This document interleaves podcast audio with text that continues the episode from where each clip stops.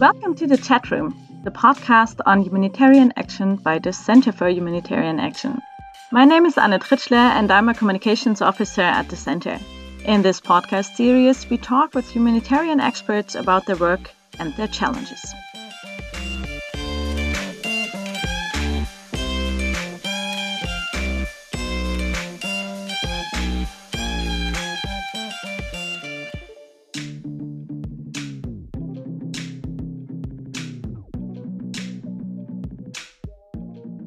The next two episodes, we want to take a preliminary look at the topics that will be the focus of the CHA conference this year. This year, we want to highlight and discuss the underlying power imbalances that shape the humanitarian sector, that shape its digital transformation and localization. We will discuss how technologies and management models from the technology industry can help boost equitable participation and people centered programming. To give you a sneak peek, Valentina Shafina is our guest in the chat room today. Welcome, Valentina. Thanks for joining us. Hi, Anne. Nice to hear you. Thanks a lot for inviting me. Valentina is working for the IRC, the International Rescue Committee, as a technical specialist and responsible for client responsiveness and client centered programming. She will also be one of the speakers at the CHA conference, namely on panel two, discussing digital technologies and accountability in humanitarian action. And she actually has a lot to say about it. But before we do so, maybe you can just explain a little how you started started in the humanitarian sector and ended up uh, with the job you're doing now? Thanks a lot for this question, Anne. Uh, I had to think a little bit to just uh, go back in my in my career to think how I started this work, and uh, uh, somehow the path was quite natural. That after studying international relations, I was more interested in the humanitarian sector work, and that was exactly the time of the World Humanitarian Summit and the Grand Bargain Commitments. And uh, of course, part of it was Participation Revolution that really, yeah, inspired me as a topic. And since then, I just stayed in the line of the accountability to affected populations and addressing the questions of how we can institutionalize this work in different organizations. Mm-hmm. Thank you. So, what we want to talk about today is your work, and I already mentioned that uh, you are responsible for client centered programming at IRC. So, people working in the private sector might be familiar with the concept of the customer approach. And a couple of episodes before, we talked with researchers from HPG about how power imbalances in humanitarian action manifest in a user centric design and that beneficiaries should be more in the focus. IRC is working with a so called client responsiveness approach. What is it about? What's the difference to a customer or a beneficiary approach? Yes, I think that's definitely a question I answer quite quite a lot when speaking about client responsiveness approach in in IRC. So the short answer is that it is the uh, organizational approach to accountability to affected populations. So it outlines the measures that we follow in the organization to institutionalize the AAP commitments, commitments that were made by the humanitarian sector on accountability to affected population. And it really goes across the country programs uh, where IRC operates, uh, sectors and through organizational strategy. I can give some examples of maybe measures that are included in the in the client responsiveness approach. Yes, please. So it does include some measures, but not limited to systematic collection, analysis, and response uh, to client feedback and complaints, and also the work we do to support client participation and engagement in project activities and decision making processes. I guess uh, what is really might be different to basically making this link between humanitarian sector and private sector is that IRC decided specifically to move away from the term beneficiary and talk about clients.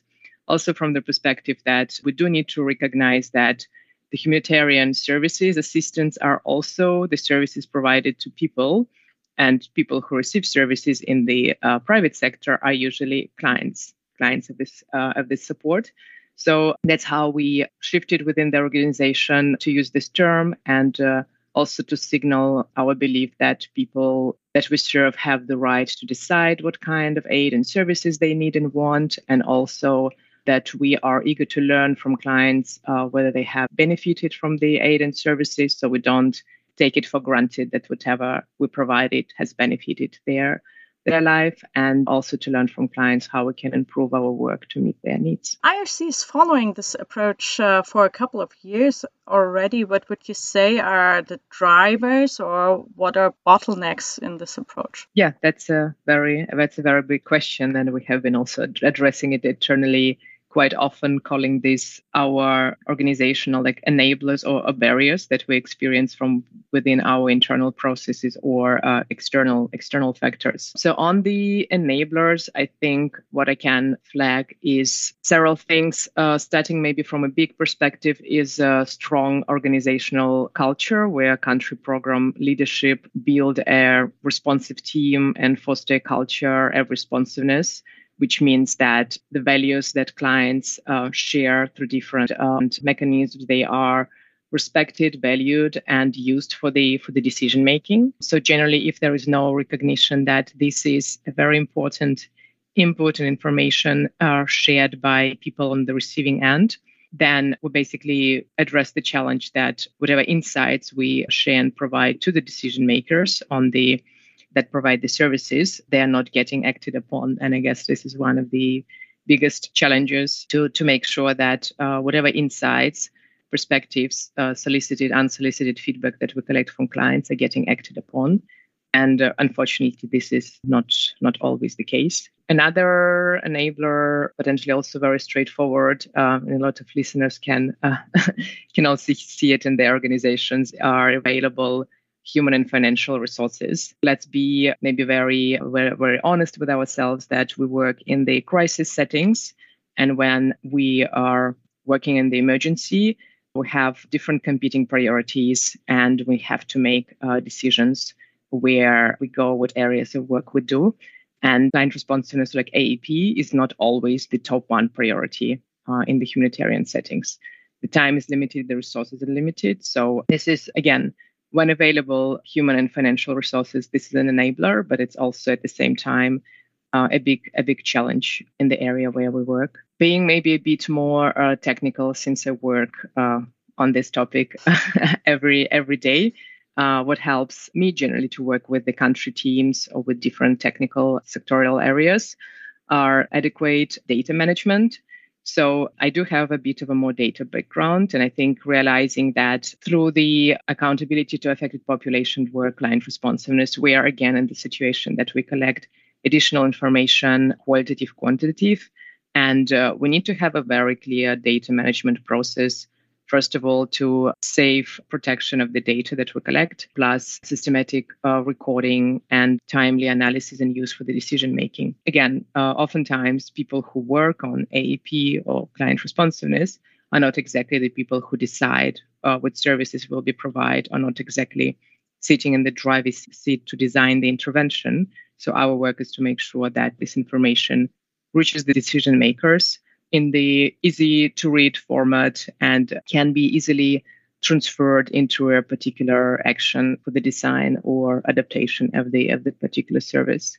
Maybe last but not the least is the assignment of roles and responsibilities. So I think what has happened recently is that a lot of the work sits with experts on monitoring and evaluation M&E, and uh, they are usually maybe the best people to address client insights from the perspective that it is perceptual data or perceptual insights that are not as straightforward. It's not just like numbers and responses on the very structured uh, survey tools it's really uh, more analyzing and interpreting the findings that are more coming from the client experience, what they have uh, experienced the service received from IRC, and what changes they want they want to see to turn this type of information into particular recommendations for the for the decision makers is usually quite quite a challenge. Also i guess i know there are several initiatives around having a more direct participation of our price affected population or representatives in the design of humanitarian uh, humanitarian services.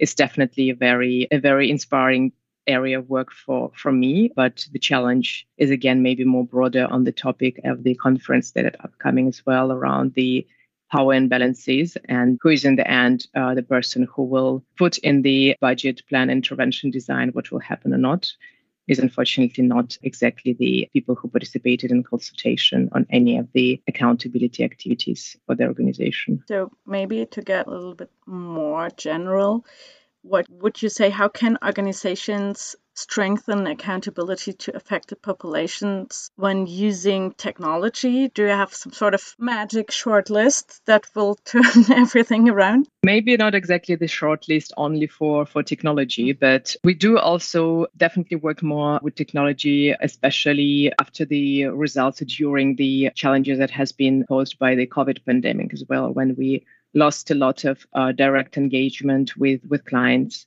we lost access to a lot of different methods that we usually use, like on the face to face communication, group engagements that were just not possible during that time. So it's really put a lot of attention and recognition that we need to have uh, mixed method approaches around what communication channels with you we use with clients. So, of course, whenever we set up a system, be it I don't know the hotline, the SMS channels, uh, information desks, we our first way to go about it is to ask clients what are their preferred communication method and it is the first thing to inform uh, what what system we will put in place uh, of course along with the context capacity and resources available. But generally technology can uh, help a lot on the outreach to the clients in the remote areas and basically to reach out uh, especially with the information provision to a broader group of population. But at the same time, what we learned from our experience is that technology cannot be addressed in, in silo technology is part of the puzzle where we need to ensure that we have uh, organizational processes in place. So, as I mentioned before, having a strong communication channel with clients will lose their value add if the information that we collect from that is not addressed or acted upon by our program staff. At the same time, very important component, which I usually say is like three components around people, processes, technology. Mm. So technology is important, but I usually name it as third. Processes is the one that we that I have um, explained now, and the first one is around people. Having adequate, uh, capacitated staff in place is extremely important. I think sometimes we rush into the technology without uh, recognizing that it's not uh, such a standard uh, procedure for us to hire people with their like tech savvy people, so mm. to say. So sometimes we're lucky that people bring this additional skill and capacity to the organization, but it's not exactly the, the skill that is uh, required or expected in a lot of the positions. But we move steadily in the direction of technology and then potentially find people who need additional professional development or maybe generally just not being so familiar with this with these tech solutions. And there should be like a clear approach to to capacitating your colleagues at different levels as well because in the end of the day most of the time who communicate directly with clients be it technology or face-to-face communication is our frontline staff so people who work with the clients on the day-to-day basis and even if we build a very fancy tech solution at the headquarters our main goal is to make sure that it actually works for the frontline staff and people who expect to use this technology to communicate with the organization. Yeah, I hope this gives some ideas and basically some food for thought for different protection practitioners on this on this topic. Yeah, thank you very much. And we're looking very much forward to discussing this even further with you at the conference. I mentioned it. You will be a speaker at the conference. So, what what do you hope for? What do you expect from the conference? Yeah, I definitely look forward to hear from uh, colleagues and peers about their experience, their their solutions. It's a great an opportunity for for such kind of exchange and um, help to come out of this conference with. Uh, new ideas, but also channel this message that technology is a piece of a puzzle it cannot be addressed in silo. Uh, it needs to be integrated within the organizational processes, and also organizational culture needs to be sensitive responses to the views, perspectives, feedback shared by the clients. Otherwise, pure technology approach will not really help us to further advance commitment on accountability to affected population either. Thank you so much for being here today and also for joining us at the conference. Thank you. And I'll see you in Berlin. Mm-hmm. Bye bye. So, this is it today from the chat room, the podcast on humanitarian action. You can find all relevant links to this session in the show notes. For example, a link to our conference website, cha.lineup.com slash cha 2023. There you can find the whole program, all speakers, and of course a link to the registration form if you want to join us online. On site is already fully booked, I'm sorry to say, even though I'm happy about it, of course. You can also find a link to a document explaining IRC's approach to institutionalize accountability to affected populations across all country programs and a learning report on how to empower frontline staff to enable the participation of crisis affected people.